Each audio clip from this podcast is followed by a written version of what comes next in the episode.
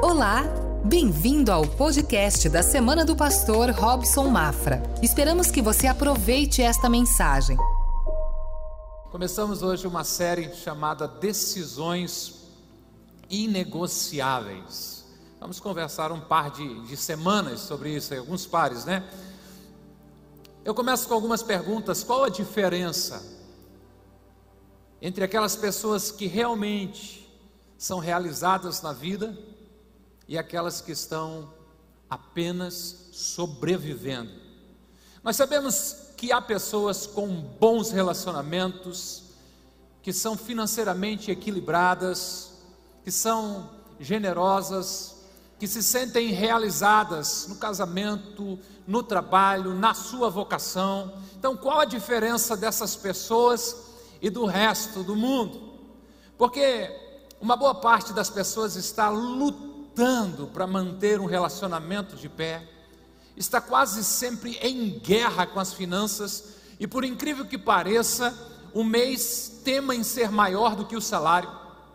Né? Acontece isso de quando em quando, ok? Né? É, ainda há a questão daqueles que sabem que existe um sentido maior para a vida, mas que não conseguem encontrá-lo, isso acaba gerando frustração, um vazio, então, qual a diferença entre aqueles que realmente se sentem realizados, vivendo a vida plena e abundante que Jesus conquistou, e os que estão apenas sobrevivendo?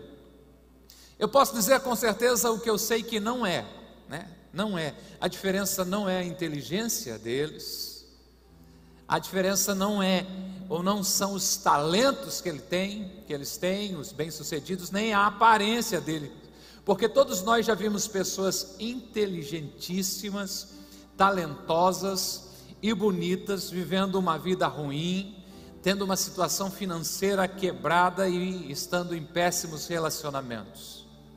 Eu creio que a diferença entre uma vida abençoada e uma vida de sobrevivência está na questão das decisões que tomamos no dia a dia. Por isso eu creio que você poderia notar aí a qualidade das nossas decisões determina a nossa qualidade de vida. Nós tomamos as decisões e as decisões nos moldam, nos constrói. O problema é que a maioria de nós, na maioria das vezes, não tomamos boas atitudes, boas decisões. Nós queremos ser sábios com as palavras, mas, quando nos apercebemos, já dissemos coisas que nos arrependemos. Nós queremos comer de forma saudável, mas, melhor deixar quieto isso, né? Segue, pastor. Nós queremos administrar o dinheiro com sabedoria, mas às vezes compramos coisas sem nem mesmo pensar como nós vamos pagar aquele tem, trem. É? Fazemos certas coisas que a gente diz: não, não era isso que eu queria fazer, eu queria fazer a coisa certa, mas acabei tomando decisão errada. O que nós vamos começar hoje.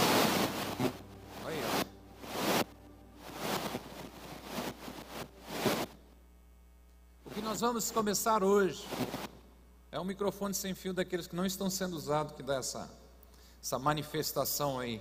Mas nós vamos começar hoje, de um jeito ou do outro, nem que seja no Gogó, né? O que nós vamos começar hoje, continuar nas próximas semanas, é falar sobre o poder das decisões. Por que, que as nossas decisões são importantes? Está aqui. A qualidade das nossas decisões determina a qualidade da nossa vida. Nós tomamos as decisões e as decisões vão nos moldando. Se você quer viver a vida prometida por Jesus, precisa decidir o que é valor para você, o que é importante para você, o que, que você não está disposto a abrir mão. Nosso objetivo, a começar por hoje, nas próximas semanas, com a ajuda de Deus, é refletir sobre algumas decisões inegociáveis, ou seja, decidir com antecedência o que faremos amanhã, no futuro, para honrarmos a Deus quando tivermos que tomar as decisões.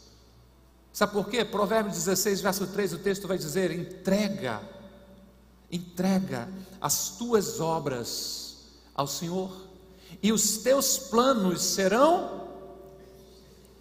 Entrega tudo ao Senhor, o que você faz. Se está namorando alguém, entregue o seu namoro ao Senhor. Se está casado, entregue o seu relacionamento ao Senhor. Se é pai, entregue a paternidade, os seus filhos ao Senhor. Se está tomando decisões financeiras, entregue essas decisões financeiras ao Senhor. Se está tomando decisões profissionais, decisões de relacionamento, decisões de amizade, você precisa entregar tudo ao Senhor. Decisões do que vestir, do que comer, entregue tudo ao Senhor e a garantia da palavra de Deus é que os teus planos serão bem-sucedidos. Você vai encontrar na Bíblia a história de grandes homens e grandes mulheres que decidiram entregar tudo a Deus, decidiram tomar algumas decisões inegociáveis. Há muitas delas, eu queria apresentar uma para você. A história de Daniel, esse homem tomou a decisão inegociável de ser fiel a Deus, não importasse o preço que fosse preciso pagar. Se você fosse conversar com Daniel, ele diria: Eu serei fiel. Se você não conhece o contexto, a história, deixa-me só lhe dar uma visão panorâmica. Ele e seus amigos foram levados prisioneiros para uma nação distante. E ali eles foram forçados a fazer uma adaptação na, na cultura, nos costumes daquele povo, daquele país. E a cultura daquele povo desonraria o seu Deus. Então Daniel assume e diz: Não, eu não vou fazer isso, porque ele tinha valores inegociáveis. Daniel capítulo 1, verso 8, o texto diz: Daniel, contudo, decidiu não se tornar impuro, não se contaminar com a comida e com o vinho do rei. Ele já havia decidido: não vou me contaminar com essa comida, não vou me contaminar com essa bebida, pois tanto a comida como a bebida são oferecidas aos deuses, vou me manter fiel a Deus. Ele não ficou com dúvida na hora do almoço, do jantar, já estava resolvido, já havia uma decisão tomada por causa da minha fidelidade a Deus. Não serei fraco no momento futuro, eu já estou decidindo hoje, eu vou honrar a Deus. Eu lhe pergunto: o que você valoriza? O que é importante? Quais coisas são de fato importantes para você? Pelo que você quer ser conhecido. Pode ser que você diga: Eu valorizo a integridade. Ou eu espero ser reconhecido pela minha fidelidade a Deus, ao meu cônjuge, à minha família, aos meus filhos, aos meus amigos. Você pode dizer: Eu valorizo a pureza em um mundo sujo e cheio de pecado. Eu quero honrar a Deus com uma vida pura com um coração puro.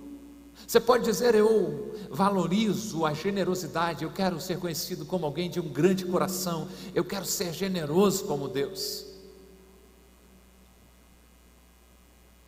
Você precisa ter seus valores claramente determinados, porque isso é importante. Mas por que, que importa tanto, pastor, ter valores, decidir o que eu quero para a minha vida?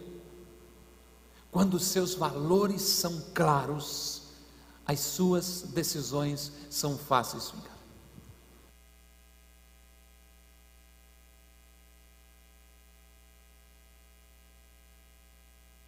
Quando seus valores são claros, as suas decisões são fáceis. Isso é prático, isso é fácil de resolver. Você tem um compromisso de fidelidade, de retidão, de andar na verdade. Não, eu só vou falar a verdade, é um valor para mim. Alguém chega para você e diz assim: Olha, tem esse negócio para você incrível. Poxa, que bom. É, só tem um detalhe: qual é? Você precisa falar um pouquinho diferente da verdade.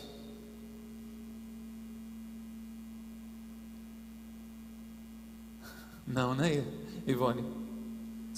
Se os seus valores são fortes, se os seus valores são claros, você simplesmente diz: não, claro que não.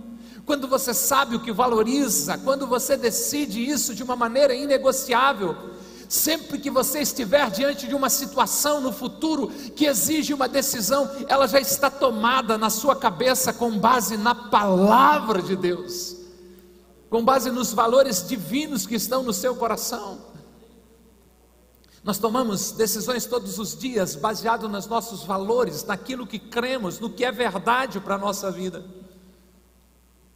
Se estiver claro para você, se isso estiver enraizado em você, se os seus valores estiverem bem firmados na sua mente, eles vão te salvar de situações ou de decisões imprudentes que se você não tivesse esses valores claramente definidos, você iria se arrepender para o resto da vida. Sabe por quê? As decisões determinam a direção, e a direção determina o seu destino. Será que é verdade isso? Se o seu carro estiver aqui no estacionamento da igreja, você vai sair aqui quando chegar na esquina que você pode decidir, escolher ir para a esquerda ou ir para a direita. Se você escolher decidir a direção da esquerda, pode dar muito ruim porque é contramão, então não faça isso. Assim como na vida tem direções que a gente não pode tomar. Mas se você decidir ir para a direita, ou seguir reto toda a vida, como diria um bom peixeiro de Itajaí, segue reto toda a vida, né? Isso é coisa de itajaiense. Você vai chegar na casa do amigo que vai lhe fazer um jantar nessa noite, posso ouvir um amém? Né? Ou no restaurante que ele vai pagar a conta. Tem alguns que têm fé, isso é importante. Ou seja, a sua decisão de direção vai determinar o seu futuro, onde você vai chegar. Se nossas decisões forem imprudentes, ruins, elas tendem a ficarem cada vez pior. Agora, se as nossas decisões são sábias e honram a Deus, cada decisão que honra a Deus vai nos levando cada vez para mais perto de Deus. Aleluia. Pense, o que você valoriza? O que você espera do futuro de si mesmo? Então se pergunte: as minhas decisões, minhas decisões estão se movendo nessa direção? A sua vida está sempre se movendo na direção das suas decisões. É para lá que você está em decisão após decisão.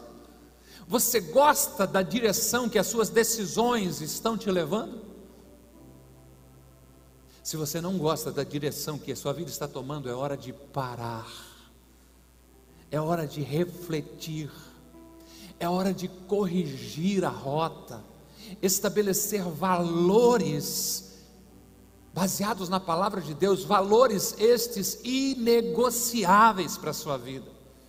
Nós vamos conversar sobre esses valores pelas próximas semanas e cada semana apresentando um novo valor. O primeiro deles para hoje é o seguinte: eu estou sempre alerta, eu estou sempre vigiando, eu estou sempre atento. Se eu perguntar quantos aqui cederam uma tentação e se arrepende? Será quantos responderiam? Todos. Se você dissesse eu não, você está acabando de ser tentado a mentir. E por que nós cedemos à tentação? Provavelmente você cedeu à tentação porque não estava alerta, porque não vigiou. A palavra de Deus nos chama a atenção para estarmos alertas, vigilantes, atentos.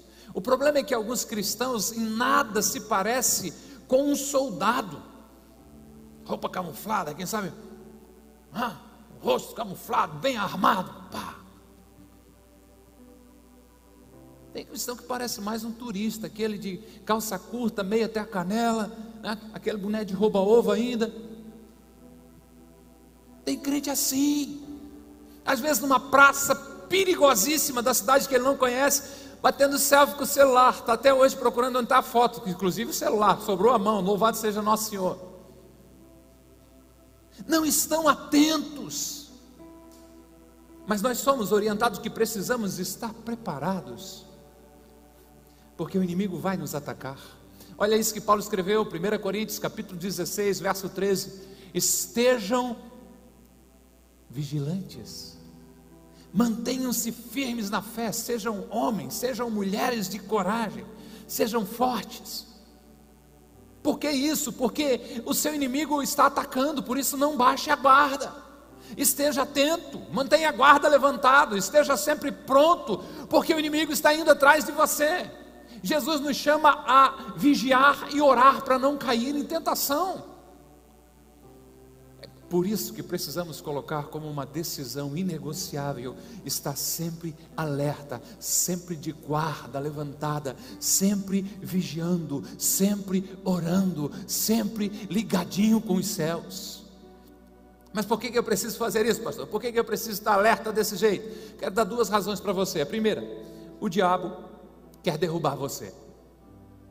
Esta é uma verdade. Nosso inimigo espiritual tem a missão de matar, roubar e destruir toda e qualquer coisa que seja importante para o coração de nosso Pai Celestial, de Deus. O diabo tem planos malignos para destruir a sua vida, ele só está estudando você, ele sabe tudo que você faz, ele sabe onde você é fraco, ele sabe os momentos em que você está vulnerável, ele sabe como atacá-lo para tirar você da vontade de Deus, para ferir você e para ferir as pessoas ao seu redor.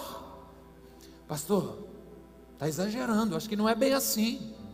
Primeira carta do apóstolo São Pedro, capítulo 5, verso 8, o texto diz: Estejam alertas e vigiem. O diabo, o inimigo de vocês, anda ao redor como um leão, rugindo e procurando a quem possa. Eu peguei leve, eu disse que era destruir. Pedro está dizendo que ele quer você servido no jantar, ele quer devorar você. O diabo quer destruir a sua vida, por isso você precisa estar alerta. Mas segunda situação, por que você precisa estar alerta? Porque você não é tão forte quanto pensa que é. Geralmente pensamos que podemos lidar com muito mais do que realmente podemos. E não podemos ser presunçosos, orgulhosos e dizer: não, não, não, não, estou preocupado com isso, isso aí é o tiro de letra. Não, está tudo sob controle, não vai dar nada. Paulo, de novo, agora no capítulo 10 de 1 Coríntios, verso 12, ele diz assim: aquele que julga, aquele que acha que está firme, que está de pé, cuide-se para que não caia. Ei, você que pensa que está firme, tenha cuidado, porque se você estiver confiante demais, na verdade, está correndo um sério risco de cair. É por isso que muitos acabam num lugar em que não queriam estar por causa de tomar decisões que não honram a Deus, confiando na sua força de resistir. Você sabia que existem estudos que mostram como as pessoas superestimam a sua capacidade de resistir à tentação? Se você puder pesquisar um pouco depois, se gosta da, da questão do comportamento humano, se chama viés de restrição. Viés de restrição. E o que é isso? É a ilusão do autocontrole. O que mais? É a tendência de superestimar a nossa capacidade de controlar comportamentos compulsivos. Ficou muito chique, ficou difícil. É pensamento desse tipo assim: eu consigo resistir a essa tentação. O que mais? Eu tenho tudo sob controle. O que bebe socialmente vai dizer: Eu paro quando eu quiser. Eu não estou preso a isso, coisa nenhuma. Vocês estão malucos? Eu consigo me controlar perfeitamente. Isso quase sempre é um caminho para a queda. Vamos aliviar, vamos pensar na quarta-feira. Se você não trabalhar amanhã, louvado seja nosso Senhor por isso. Se o patrão querer que trabalhe, nem terça-feira é feriado, hein? Olha a malandragem no Brasil, hein? Mas imagine que quarta-feira você está chegando no serviço e levaram aquele bolo de chocolate. É. Se for na Jacques Carreto, aquele bolo de chocolate que a Jaqueline, que a Fernanda faz. É. Ou bota lá, aquele bolo que a faz. Mas você, por cargas d'água que eu não sei, resolveu fazer o jejum de Daniel na próxima semana ou no mês de março. Zero açúcar nada de coisas gostosas. Você passa pelo bolo a primeira vez, estou hum, de jejum, não quero. Né? Passa a segunda vez assim, querer eu quero, mas eu vou passar longe. uma terceira vez, sem você saber por quê, como aconteceu, você já está chupando os dedos, lambendo os dedos, que já foi, já aconteceu, você já comeu, e isso aconteceu porque você achou que era capaz de resistir o problema, a tentação. Troque o bolo de chocolate pelo último tombo que você levou. A lógica é a mesma.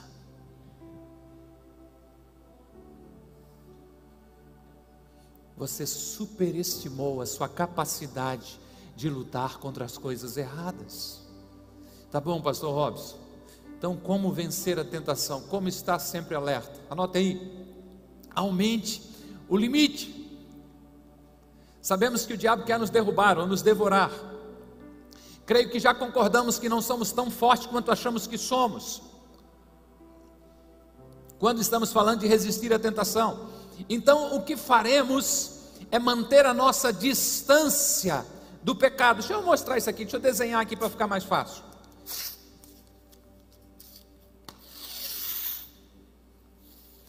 Mim vem um pedreiro, um arquiteto dizer que não está no nível aqui porque tem pecados que é mais para lá, outros é mais para cá. Então é intencional.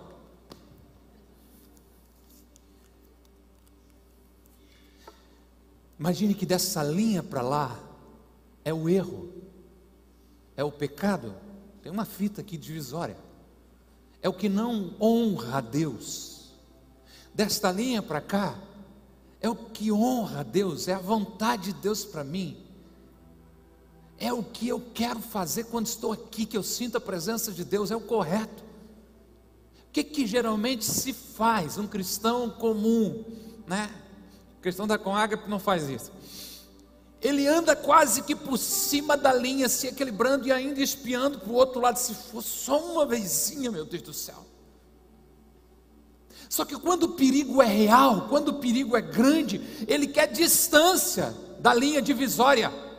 Imagina você conseguiu comprar uma passagem barata na promoção aí, então no feriadão você vai para São Paulo para ficar para ir lá no Brás, lá na 25 lá é, Navegantes Guarulho, embarcou lá todo feliz, já fez até aquela selfie, né? Botou lá, partiu, Deus está cumprindo seus sonhos em mim, né? Alguma coisa do tipo assim, está todo feliz. Aí o comandante, senhores passageiros, muito boa noite, aqui é o comandante Robson. Vamos fazer um voo navegante Guarulhos, aproximadamente 45 minutos, a temperatura em São Paulo é de 27 graus. E eu preciso informar os senhores que nós só temos combustível suficiente para voar de navegante até Guarulhos. Isso se a gente não enfrentar nenhuma turbulência, nenhuma tempestade ou ventos muito contrários, porque caso isso aconteça, pode ser que falte combustível um pouquinho para a gente chegar no destino. Mas a porta de trás ainda está aberta, e se algum dos senhores se sentirem desconfortáveis, podem descer da aeronave. Está tudo aqui na igreja, desceu todo mundo. Porque quando é real, eu quero distância. Não, pastor, não vou desse jeito. Eu quero que o comandante diga: os senhores pode ficar tranquilo, que tem combustível para voar de navegantes a Guarulhos. Se não der para descer em Guarulhos, a gente volta para navegantes. Se tiver tempo ainda, eu dou uma voltinha com vocês por cima da praia de Balneário para mostrar como é que ficou lá. Se vocês não tiver com pressa, eu dou uma voltinha para ver a ponte, Florianópolis, e daí eu desço vocês aqui em navegantes, pelo menos para ter curtido a viagem. Eu quero que tenha espaço para não evitar ou para evitar uma catástrofe. Mas quando as coisas de Deus, às vezes a gente anda no limite. Só que o pecado é real e é sério também. E nós sabemos que o nosso inimigo espiritual quer nos derrubar. Então, o que vamos fazer? Qual é a nossa tática? Nós vamos aumentar o limite.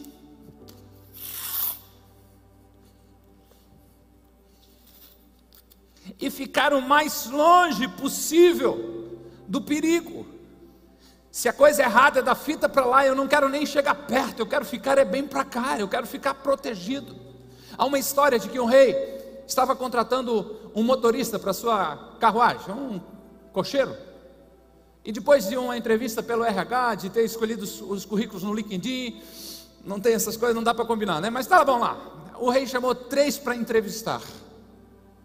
E a pergunta do rei foi simples: O quão perto do precipício você vai passar enquanto estiver guiando a minha carruagem.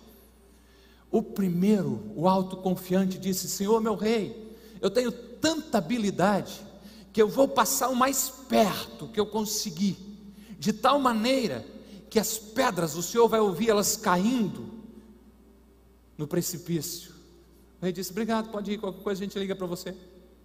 Segundo, que distância você vai passar? Meu rei, vou passar meio metro. Tá bom, muito obrigado. Terceiro, meu rei, eu vou passar mais longe que eu puder do precipício, porque com o perigo não se brinca. E o rei diz: está contratado. A mensagem dessa noite para mim e para você: aumente o limite, fique longe do precipício, fique longe da chance de errar e de pecar contra o seu Deus. Vamos ser práticos. Digamos que você tem o dom espiritual de comprar online.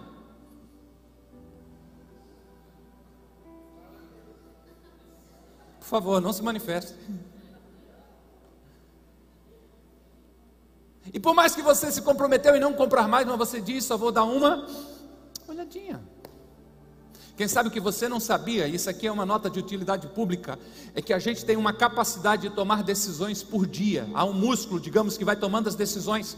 E chega uma hora que a ciência diz que existe a fadiga da decisão, ou seja, mais no final do dia. Decisão que escolher para vestir, o que escolher para comer, que rua ir, e nananana, chega a noite eu não estou conseguindo tomar boas decisões. Então, à noite, quando você está cansado, é que eles botam aquelas promoções lá que você diz, uau, imperdível. Você já não tem mais cuca para tomar a decisão. Mas imagine que você tem esse dom e diz assim: Eu quero parar com isso, porque só vou dar uma olhadinha, o que acaba acontecendo? Comprei. O que você precisa fazer é aumentar o limite, não do cartão de crédito, o limite de dificuldade, a distância da possibilidade de compra. Pegue todas as senhas dos sites que você compra e dá para uma pessoa de confiança e manda ela mudar todas as senhas, já vai ficar mais difícil. Pastor, eu crio uma outra conta. Oh, Jesus, misericórdia, isso é compulsível. Né? Pega o cartão de crédito e dê na mão de outra pessoa. Eu sei decor, misericórdia, Jesus, está difícil. Né? Se não tem o cartão, eu faço o Pix, pega a senha da sua conta, dá para o esposo, pede para ele alterar. Ou seja, crie limite para você não chegar nem perto da compra. Pessoas que passam às vezes quatro, cinco horas, vou deixar nesse tamanho na rede social por dia. Não sobra tempo para orar, não sobra tempo para ler, não sobra tempo para estudar, não sobra tempo para tomar sol, vitamina D. Você precisa botar um limite, dizer: não, eu vou trazer para cá meia hora por dia, é mais do que suficiente. Eu uso um aplicativo no meu celular há bastante tempo chamado Your Hour, sua hora, em que me vai botando na tela o tempo todo quantos minutos eu estou em cada aplicativo do celular. E até meia hora ele fica verdinho, a partir disso, até 20 minutos ele fica verdinho, 20 minutos em diante ele fica amarelo, 30 minutos ele fica vermelho, o trem dizendo você já passou da sua conta. Ponha limites, aumente o seu limite para não errar. Digamos que você diz, eu, eu só saio com os meus amigos, pastor, mas eu nem curto mais esse negócio de, de balada, de barzinho. É só pela companhia, pastor, só pela amizade. Aí você diz, não, eu posso sair, eu, eu não vou ficar bêbado. Não, eu não vou fazer nada de errado, não é nada demais. Como é que isso acaba? Você vomitando, sendo trazido nos braços para casa, mais ou menos assim. Né? A resposta para você é: não vá. Então o que você vai fazer? Você não vai mais sair com aquela galera, porque você sabe onde você vai parar. Você está aumentando o limite. Não, não vou mais sair com ele. Não, eu não vou mais ter esses amigos. Não dá mais para isso. Mas, pastor, isso é demais. Você acha que alguém consegue viver desse jeito? Sim, consegue. Principalmente se é alguém que deseja viver os propósitos de Deus para a sua vida se deseja viver os propósitos de Deus para a sua vida, esteja alerta e aumente o limite, mova essa linha para que você esteja tendo menor chance de errar. Provérbios 22, verso 3, o sábio disse o seguinte: O prudente vê antes, antevê o perigo e toma precauções, mas o ingênuo avança, avança às cegas e sofre as consequências. Almeida atualizada, corrigida das antigas, dizia que o avisado vê o mal e se esconde, o tolo sofre, ou, ou, né, vai adiante e sofre o dano. Ah, não, eu não preciso colocar nenhum limite. Eu sei, eu sei me cuidar, eu sei me cuidar, eu sei me cuidar. Caí de novo, pastor, me ajuda. Esteja alerta como uma decisão inegociável. Esse texto é muito poderoso. Antecipe o erro, antecipe o perigo, antecipe o pecado. Tome as suas precauções. Você vai vencer a batalha mesmo antes dela acontecer. Para aqueles que estão tomando decisões inegociáveis, de estar alerta, há uma segunda coisa a fazer. Pense nas consequências. Sempre que somos tentados a ceder à tentação, há um risco. E o que você precisa fazer para não ceder à tentação é se perguntar: o que pode dar errado? Porque a tentação sempre levará você ao erro. Se pergunte: se eu ceder a essa tentação, o que de ruim pode acontecer? Nós estamos decidindo ficar alerta, porque sabemos que o nosso inimigo está vindo contra nós, querendo nos derrubar. Nós já entendemos que para vencer tentações nós não somos tão fortes quanto achamos que somos. Então, ao invés de chegar o momento de errar e a gente simplesmente seguir em frente, cometer o erro, passar da linha, a gente deve se perguntar: eu devo passar por cima? E a resposta é: não, não, não. Eu preciso antes pensar. E se eu fizer isso, o que pior de pior pode acontecer? Quais são as consequências? Você pode engravidar alguém que não queria engravidar. Você pode perder a reputação de homem, de mulher de Deus, você pode quebrar financeiramente, você pode perder o seu trabalho, você pode perder a sua família, você pode perder o seu ministério, seus filhos ou qualquer coisa desse tipo. Ninguém escapa das consequências do pecado. Então, antes de errar, pense nas consequências. E isso vai te ajudar a não fazer aquilo que pode machucar as pessoas que você ama. Eu quero ser bem prático e usar minha própria vida como um exemplo para mostrar isso que pode acontecer. Imagina comigo, pensa comigo aí por alguns momentos. O que aconteceria se eu traísse a minha aliança, se eu não honrasse a minha aliança com a Jeane?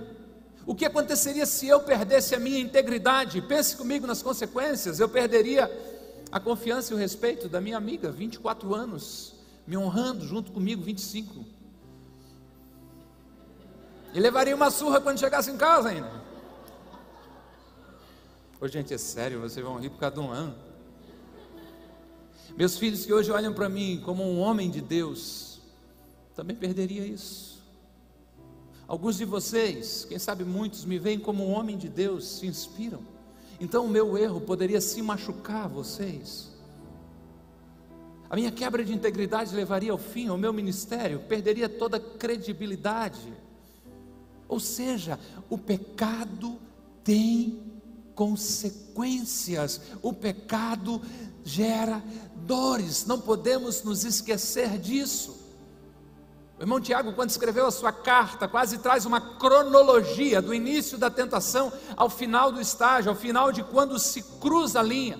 Carta que Tiago escreveu, capítulo 1, versos 14 e 15, o texto diz assim: Cada um, porém, é tentado pelo próprio mau desejo, sendo por este arrastado e seduzido. Então, esse desejo, tendo concebido, dá luz ao pecado e o pecado, após ser consumado, faz o quê? Você tem medo até de dizer, né? Gera morte. Ouça-me. Cinco minutos de prazer com o pecado pode destruir uma vida inteira de busca de intimidade com Deus. Não ignore as consequências do erro, do pecado. Não cruze a linha, mas aumente o limite. Não erre, pense antes nas consequências, pense antes na perda da intimidade com Deus. Nós sabemos que Ele perdoa, mas muito melhor do que o seu perdão é viver em santidade, viver em intimidade com Ele, longe do pecado. Decida estar alerta. E por último, Quando o inimigo atacar, a gente aumenta o limite, a gente pensa nas consequências. E terceiro e último, planejamos a fuga. Vamos decidir com antecedência como vamos sair daquela tentação quando o nosso inimigo espiritual nos atacar. Nós vamos planejar uma fuga. Paulo aconselhou seu filho na fé Timóteo dizendo: fuja, fuja dos desejos malignos da juventude, da mocidade. Oh, gente, hormônio não se converte. Fuja. Quer que põe legenda? Ou entendeu? Fuja dos desejos da mocidade. O melhor exemplo de alguém que foi bom de fuga na Bíblia é José. José era um gatão, diz a Bíblia que ele era um cara bonitão, atraente, de boa aparência. Mas passado um tempo, a mulher do chefe começou a provocar ele, começou a convidá-lo: venha se deitar comigo, José. José podia ter pensado: eu sou jovem, estou na minha, é ela que está me provocando, então não deve ser tão ruim assim, mas não foi isso que ele fez. José também podia ter entrado por um outro caminho que às vezes alguns entram, do tipo: poxa, Deus não está sendo tão legal comigo quanto eu gostaria, então eu também não tenho que ser fiel a Deus. Eu não estava fazendo nada quando os meus irmãos me bateram, jogaram eu lá no buraco. Eu não estava fazendo nada quando os meus irmãos me pegaram e me venderam como escravo para um pessoal que me levou para o estrangeiro. E agora então aqui está José, servo de um oficial egípcio, longe da sua família. E uma situação que ele não esperava, porque Deus o abandonou, porque Deus o decepcionou. Então, já que Deus não está cumprindo a parte dele comigo, eu posso fazer o que eu quero, o que eu acho que é certo. Eu posso fazer o que eu quiser. Eu tenho razão, pastor. Você não acha que foi a circunstância que me levou a agir assim? Escute. Não use as suas decepções para justificar a sua desobediência. É mentira que a ocasião faz o ladrão. O ladrão já estava ali, a ocasião só fez com que ele eclodisse. Mas, pastor, o casamento já vem ruim há muito tempo, eu não tive escolha. Teve sim, você poderia ter fugido. Não use as suas decepções para justificar a sua desobediência. José tinha decidido honrar a Deus. Ela veio para cima dele e ele ficou fiel. Se vaza, dona, sai fora. Sangue de Jesus tem poder, não é? Eu não vou pecar contra Deus, eu não vou pecar contra o meu Senhor, sai fora. Mas ela não desistiu aquela desgraça, dia após dia ela dava em cima de José.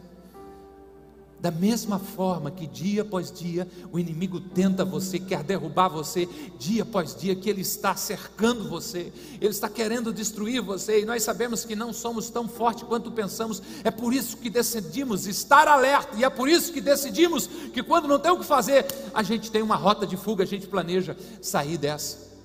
Livro de Gênesis, capítulo 39, versos 11 e 12, o texto diz: Um dia ele entrou na casa para fazer as suas tarefas e nenhum dos empregados ali se encontrava. Essa dona mandou todo mundo embora para armar para o José, só pode.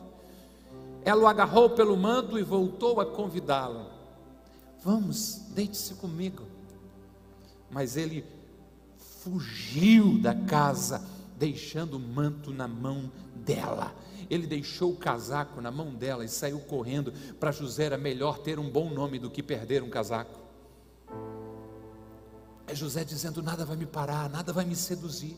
Eu abro mão até mesmo de algo que me pertence, mas não abro mão dos meus valores, não abro mão da minha decisão de seguir Jesus. Eu estou alerta. Se precisar fugir, eu vou fugir, mas eu já tenho decidido de forma inegociável que o meu nome é mais valioso do que qualquer posse. Se me agarrar, eu corro, porque eu não sou forte o suficiente para resistir, então eu fujo. Eu vejo a perfeição de Deus, como Ele é fiel, porque quando eu e você somos tentados, Deus continua fiel e Ele sempre abre uma porta de escape para a gente poder sobreviver. Primeira carta de Paulo aos Coríntios, capítulo 10, verso 13, o texto diz: o texto diz: Não sobreveio a vocês tentação que não fosse comum aos homens e às mulheres, com toda certeza. E ele diz o que? E Deus é fiel ele não permitirá que vocês sejam tentados além do que podem suportar, mas quando forem tentados, Ele mesmo providenciará um escape para que possam suportar. Não há tentação que o diabo traga no seu caminho, da qual Deus não tenha um escape para você, da qual Deus não tenha uma rota de fuga para você. Não há desejo sexual fora do casamento, não há tentação financeira, não há tentação para quebrar a sua integridade, da qual Deus já não tenha dito, da qual Deus já não tenha mostrado, dizendo: Eu tenho uma saída para você, eu tenho uma rota de escape para você. Pode subir, banda. Qual área que você se sente vulnerável? Em que situações o seu inimigo espiritual tem atacado você? É no seu orgulho, no seu temperamento, nos seus relacionamentos, nas suas finanças, na sua sexualidade.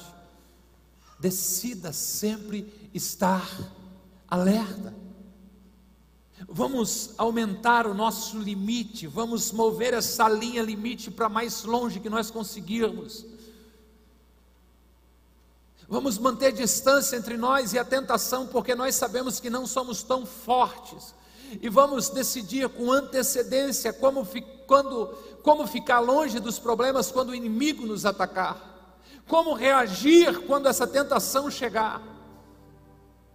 E tudo começa com uma entrega profunda a Deus. Entregue tudo ao Senhor, entregue seus relacionamentos, entregue sua profissão, entregue suas finanças, entregue suas palavras, entregue seus pensamentos a Deus.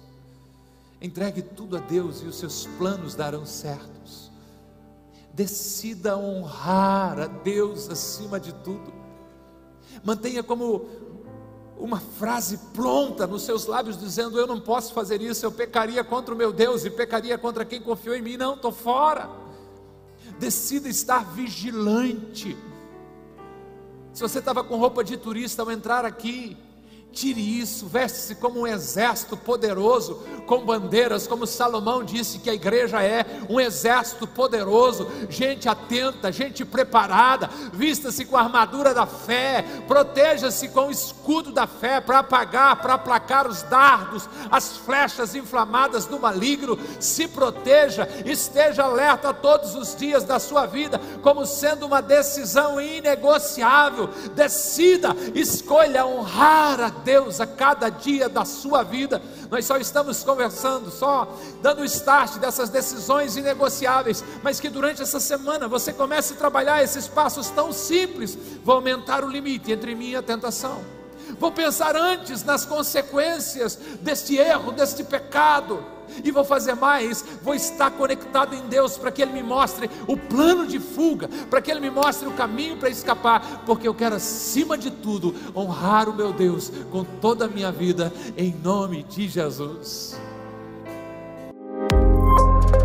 Que bom que você ouviu até aqui. Temos um convite especial para você conhecer a Com Ágape. Nossas celebrações são sempre aos domingos, em três horários: às 10 horas, 17 horas e 30 minutos e às 20 horas. Aguardamos você com Ágape, mais que uma igreja, uma família.